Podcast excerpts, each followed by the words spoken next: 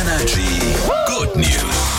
Und in diesen Good News denke ich heute Morgen sehr gerne an meinen Opi zurück. Der hat nämlich immer ganz oft Kreuzworträtsel gemacht, weil er selber gesagt hat, er will in der Birne fit bleiben.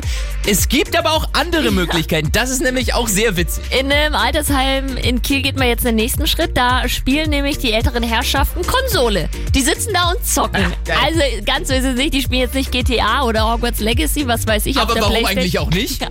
Sie haben Spiele, die wurden extra für sie entwickelt und fahren unter anderem Motorrad und müssen so Hindernissen ausweichen. Aber das hilft eben auch, dass du im Kopf fit bleibst und dich selbst noch ein bisschen trainierst.